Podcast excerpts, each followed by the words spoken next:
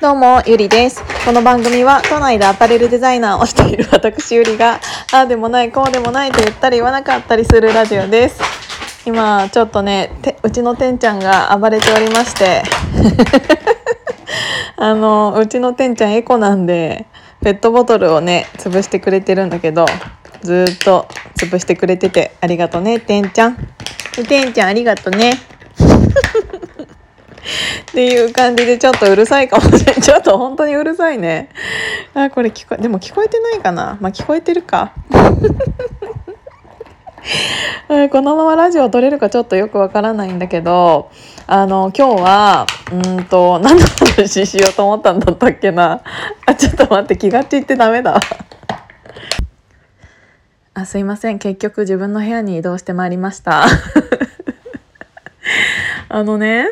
うんと今日は、えー、と病気になった方が得損か得かみたいな話をしたいんだけど、あのー最近自分の周りというか皆さんの周りにもここ10年ぐらいでうつ病の診断を受けている人って結構いるような気がして、あのー私のねうん仕事仲間というかにもいるんですよ。えっ、とうつ病というか何て言うんだろうなうーん精神的な何かみたいな診断を、えー、とお医者さんに行ってあのもらってくる人っているんだけどあの昔ってそんなうつ病ってなかったじゃないですか。で正直あの精神的なそういうものって、うん、おそらくどうにでもなっちゃうというか。だって精神的なものなんてうん血糖値がどうとか何か数値で測れるものってないじゃないですか。だからうんと例えばそういう何か病名が欲しいのであればお医者さんであのすぐにもらうことってできちゃうんですよね。で何かちょっと能力値というか仕事をしていて上司から怒られる回数が多かったりだったりとかあとはなんか朝遅刻をしてしまってとかあのどうしても商談に遅れる回数が増えてきてっていう人がいたんですですよね。でその人が、うん、とうつ病の診断をもらってきてうんでそれを会社に提出してだから許してくださいみたいな 感じで提出した時があったの。であのそれって、うん、一見本人からしたら自分はうつ病だからという名目であの許されることだと思っていると思うんですけど正直そういう医師からの診断が出てしまうと会社としては扱いにくいんだよね。で私だってさ正直あの精神的にうつ病になりたいというか ぐらい落ち込む時だって全然あるよけどそれをどうにかならないようにいろんな本読んだりいろんなうんことを調べて精神的にも自分であの自分自分で自分のうんモチベーションを上げるようにいろんな考え方を無理やりしてきて頭をちょっとおかしくさせてというか自分の頭をごまかして、えー、と生きてきた部分っていうのもあるんですよね。でもそれがそういう考え方にした方が前を向けるようになって、えー、と自分自身が、えー、と生きやすくなった。からそういう考え方にどんどんシフトしていこうって思って今は、えー、とあまりネガティブに考える時間っていうのはすごく減ったんだけどそういう努力をするかどうか自分を、うん、ともしそこで、えー、と被害者だと扱ってしまった場合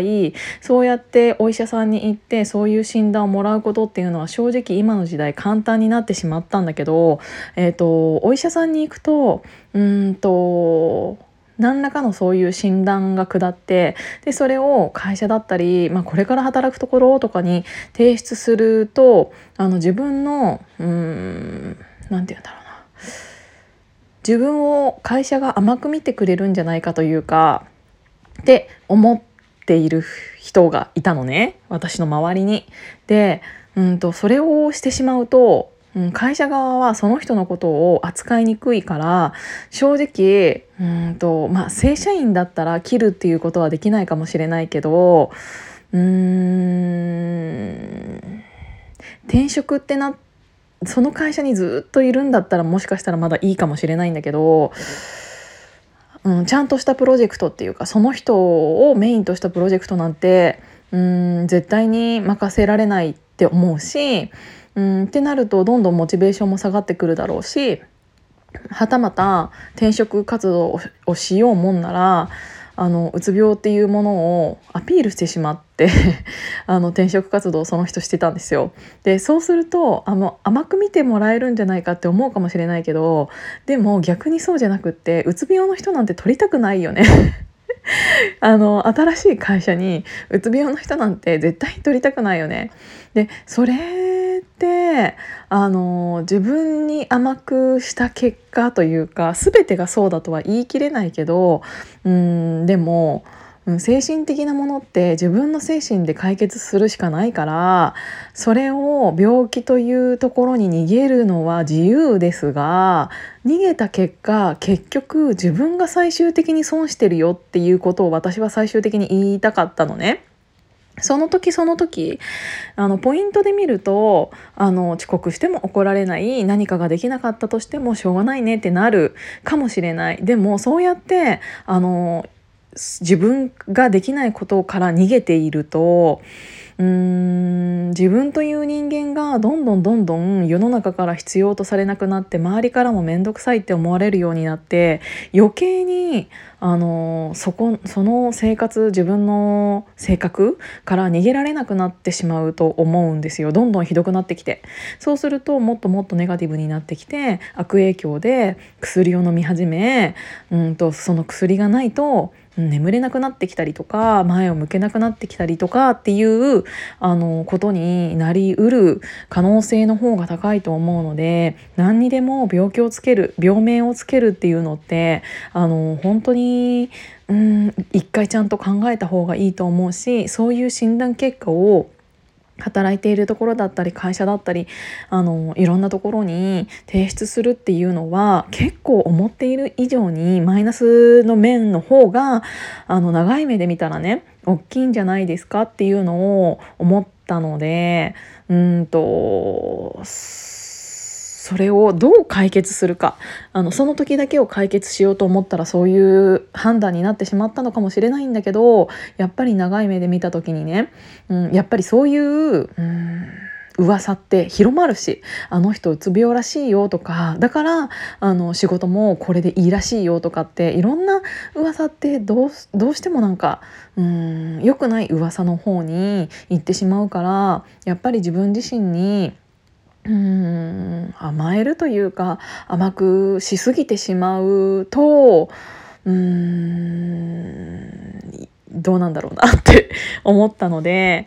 うん、本当に全部一概には言えないんだけど、うん、そういう精神的な病気の病名ってどうにでもなっちゃうからこそ自分自身でどうにかしようと思えばどうにかなるものだと思うのねその自分自身でっていうのは全部自分自身で片付けなさいっていうことではなくって誰かに助けを求めるだったりとかも自分の、うん、行動一つ自分のアクション一つだと思うんですよ。ずっと自分が自分自身で卑下してしまってどうせ私はこうだからとかどうせやってもできないからとかそういうことを考えてしまうとうんどんどんどんどん自分のことが嫌いになってしまうと思うしうん何かあの自分自身で解決できないものがあるのであれば、えーと、助けを求めるっていうのも結果その人のアクション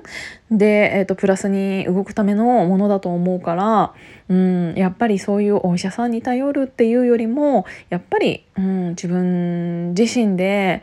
違う解決方法を見つける方がいいんじゃないかなっていうのを思いました。今日も聞いていただいてありがとうございます。じゃあまたね。